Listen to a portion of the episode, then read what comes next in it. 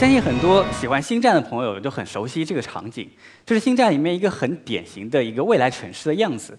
那我不知道是不是大家想象中的未来城市，是不是跟这个里面有一丝相像呢？这是理想当中的生活，我们现实和理想当中是不是还有很大的差距？那比如说这个智能家居，家里面这个我们说冰箱里面牛奶没了，鸡蛋没了，它可以自动去下单，自动去购买。那我们前世等于就给他来管了，我们会不会担心我们资金的安全？会不会担心我们这个智能驾驶的汽车的安全？如果被黑客攻破了，那怎么办？那是一件很危险的事情。我们是不是可以用一项新一些新的技术来解决这样的问题？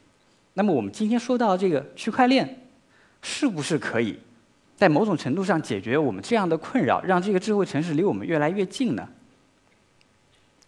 那首先说到区块链，简单的介绍。左边微信、淘宝、支付宝，我们每天都在使用的。但是我们所有的数据、我们所有的交易记录，其实都是存在淘宝也好、阿里也好、腾讯也好他们的服务器上面的。从技术角度来说，我在支付宝里面存了一万块钱，是有可能会被篡改成十块钱的。那我资金就这么没了，就因为黑客我就没了。那么，如果我们采用区块链技术，这是一种分布式的账本的技术，它的特征是什么？大家共同来记账，就不是由淘宝一家来记账了，我们共同来维护一个账本，而且我们每个人呢都有一份账本的完整的备份。那么这样可以带来什么样的好处呢？因为我们每个人都有一本账本在我手上，那其实这个账本是比较透明的。透明可以带来什么好处？不可篡改性，因为我最多只能把我本地的或者我邻居的电脑给黑了。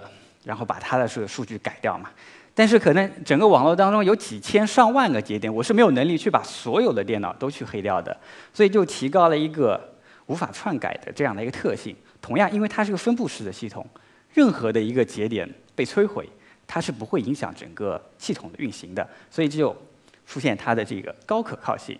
那么，区块链除了这样跟安全相关的特性以外，还有什么样的好处呢？价值的转移。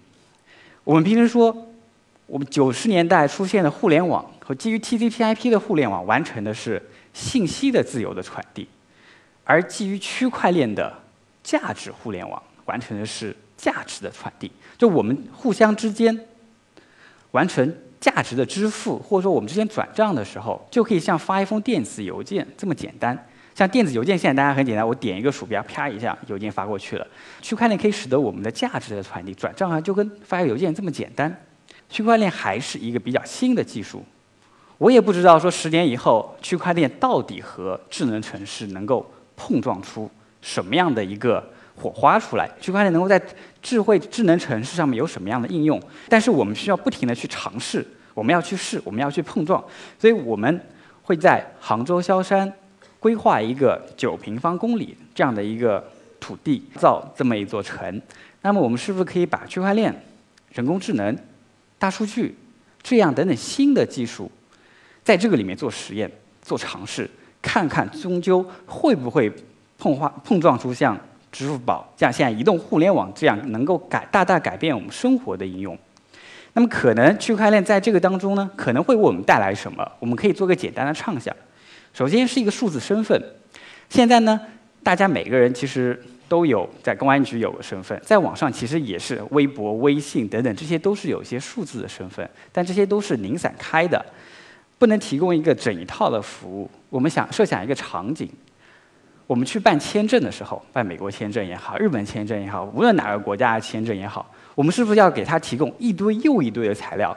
出生证明、我的在职证明、身份证、户口本、房产证、流水什么，所有的信息尽可能多的希望提供给他。然后美国申请完了，我下次去申请日本、去申请英国的时候，同样再提交一份。那大家会想到，我的隐私不就是全部暴露出去了吗？那我们是不是可以在这个上面来，在区块链上来构建一个人的完整的一个身份？那么下次我再去申请美国签证的时候，因为美国的大使馆，他可能想要知道，就是说我这个人有没有移民倾向，我这个人有没有什么，呃，跟恐怖主义有这些联系等等这一方面的关心的信息。所以，他其实就是把他的要求发给区块链上面的这样的一个个人身份的一个系统里面去，是否满足这个要求？这个系统给它返回一个是与不是就可以了。区块链和金融其实是目前是一个相当紧密的一个联系。那么我们拿一个很简单的例子，跨境汇款这个案例。我之前在美国读书的时候，每年是需要从国内汇一笔生活费去到美国那边的。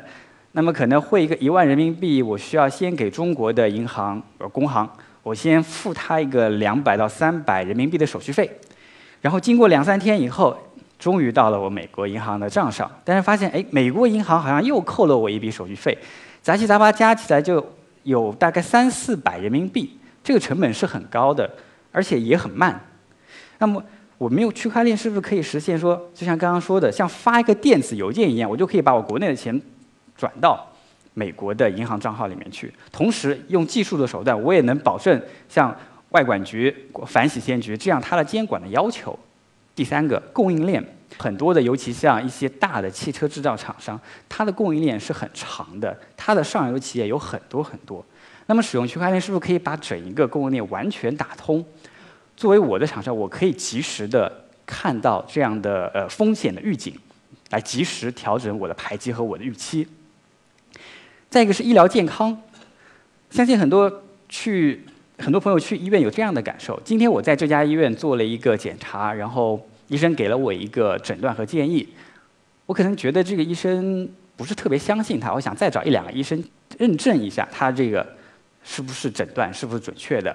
那么到另外一个医院去，又要重新再把所有的检查再重新验一遍，什么 B 超啊、验血呀、胸透啊等等这些做了很多。那么我们是不是可以来设想，这样我们在区块链上面构建一个个人的完整的简历的信息？我在任何一家医院的病历、检查记录都登记到这个上面去。但是问题来了，我把登记之后，因为我不希望把我的所有的病历的这样隐私的信息公开给一个。我不想让他知道的医生嘛，我们可以通过区块链来做一个授权。我只能我我授权这个医生，只能是这个医生在这个时间段之内能够看我的所有的病例的情况，而我的数据对其他人来说，所有都是加密过的，别人是看不到的。这样的话。所有的数据都在我自己的手上，在我自己的掌握当中，而不是像现在说我们在微博里面的数据，在微信里面的数据等等各个地方网上留下的数据，其实都变成了这些网络提供商他们的资产。他把我们的数据、个个人的数据收集起来之后，他来处理，变成他的价值，他再转卖给其他人。那么我们通过这种方式，就可以把真正自己的数据把握在自己的手上。再一个呢，就是能源互联网，可能大家也。都听过叫这个“人人可以售电”这么一个概念，就是说未来我可能家里面我使用新的能源、绿色能源，家里面都装了很多太阳能电池板，然后发电之后给我自己家使用。那么我们可以说是不是把这个所有的节点都登记在区块链上面，可以完成什么样的事情呢？我自己家用不完电，我可以卖给邻居，可以卖给我旁边的商场、工厂来使用，因为区块链可以做到价值的传递嘛。同时我的这个发电的这个智能节点，我就可以从工厂把钱给收回来了。这将是一个非常方便的一个真正意义上的能源互联网。从区块链上把它打完全打通，这样的话可以使得人与人、人与物、物与物之间的沟通变得更加直接和便捷。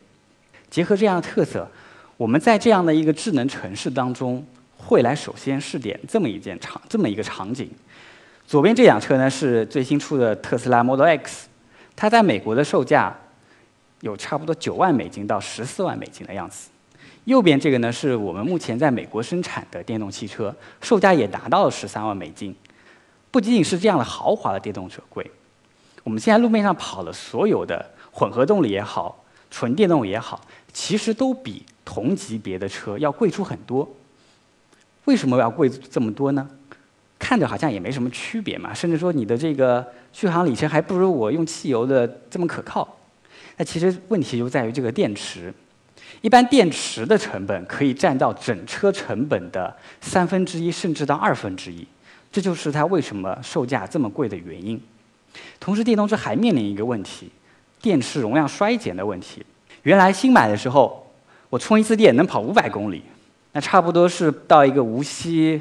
或者杭州我跑一个来回肯定是没问题的嘛。过个三年五年，电池衰减了以后，他就说跑到一半的时候说：“哎，不不，你们继续吧，我要去找个地方充电了。”这其实用户体验是相当差的嘛。那么区块链，哎，是不是可以在这个上面来帮助解决这样的问题呢？我们来设想一下，刚刚那个车在美国要卖一百多万。呃，未来我们会在国内呢也生产一个相对比较入呃中档的车，大概也会卖到五十万人民币左右。五十万还是很贵啊，对吧？五十万我我反正是买不起的了。那我们是不是可以想让它价格更低，变得二三十万？我们来使用区块链做这么一件事情，我们把电池和整车分离开来。把让这个智电池上面加上一些智能的节点、智能的传感器，让它变成一个智能设备，登记在区块链上面。这个车也是。那我再去买这个新能源汽车的时候，我就买你车的部分，电池部分我不买。那这样是不是刨去电池的这个成本可以大大降低了嘛？电池我还是要用的，我不能说买个车没有电池啊。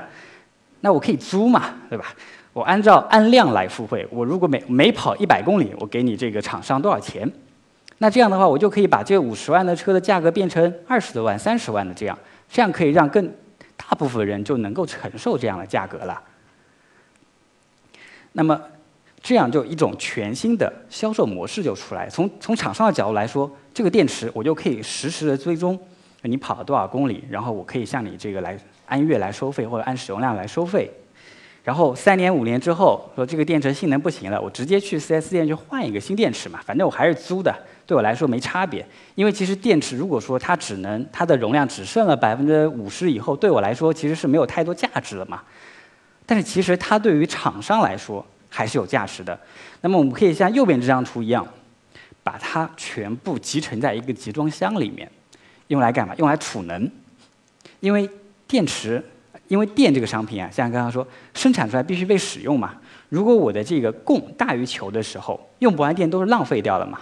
我们可以把它在使用量比较低的时候，存在这样的一个集装箱的电池的系统里面。当到白天的时候，使用量更大的时候，发电量跟不上的时候，我就可以从这个里面来输电。那这样对于厂商来说，一方面我可以把这个电池的残值充分的利用起来。另外一方面，通过区块链技术，我可以管理完善的管理整个电池的生命周期，从生产到从生产出厂到集成到整车，到后面的维护，再到后面的回收回来做这个储能。这样的话，对我电池的生产厂商来说，就变成了一个闭环。那这些只是说我们现在畅想的或者打算做的第一件事情。在区块链上的智能城，未来还会有很多很多新的应用。我们会把整个城市开放、开源出来，把上面的场景都开放出来，汇聚全球的最优秀的公司和人才，和我们一起共同造就这么一个基于区块链、物联网、人工智能、大数据等等新技术的一个智能城市。好，谢谢大家。